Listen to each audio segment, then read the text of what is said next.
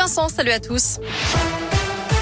À la une, deux cas d'hépatite aiguë signalés à Lyon chez des enfants de moins de 10 ans, alors que plusieurs cas d'origine inconnue ont été identifiés dernièrement au Royaume-Uni, au Danemark, en Irlande, aux Pays-Bas et en Espagne.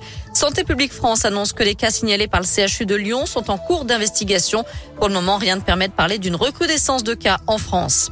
Vive polémique à l'université Lyon 3. Les organisateurs du traditionnel bal, du droit dénoncent des amalgames et regrettent la décision du président. Éric Carpano a annulé la fête pour cause de discrimination.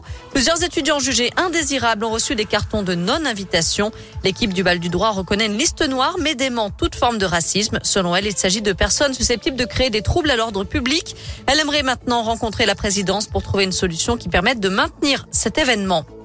Un loueur de vélo sur la place Bellecour. Il est installé depuis vendredi dans l'un des kiosques situés derrière l'office de tourisme à la suite d'un appel à projet lancé par la mairie de Lyon. La municipalité veut profiter de cette proximité pour donner envie aux touristes de découvrir Lyon autrement. Une trentaine de vélos, classiques ou électriques, sont alloués, tout comme le matériel pour les enfants.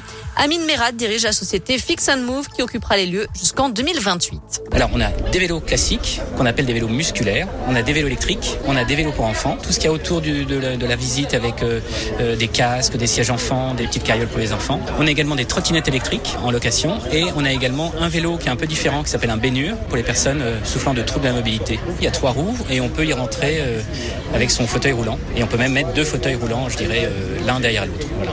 Comptez 32 euros la demi-journée, 42 pour la journée complète. Enfin, on connaît la programmation du festival Les Vendanges musicales. Il fera son grand retour les 16 et 17 septembre à Charnay, dans le Beaujolais. Parmi les têtes d'affiche, Juliette Armanet, Jane Birkin ou encore Lilywood and the Prick. Et à l'occasion de la fête de la musique le 21 juin, un grand tremplin musical est organisé pour permettre à des artistes de la région de se produire sur la scène du festival. Merci beaucoup,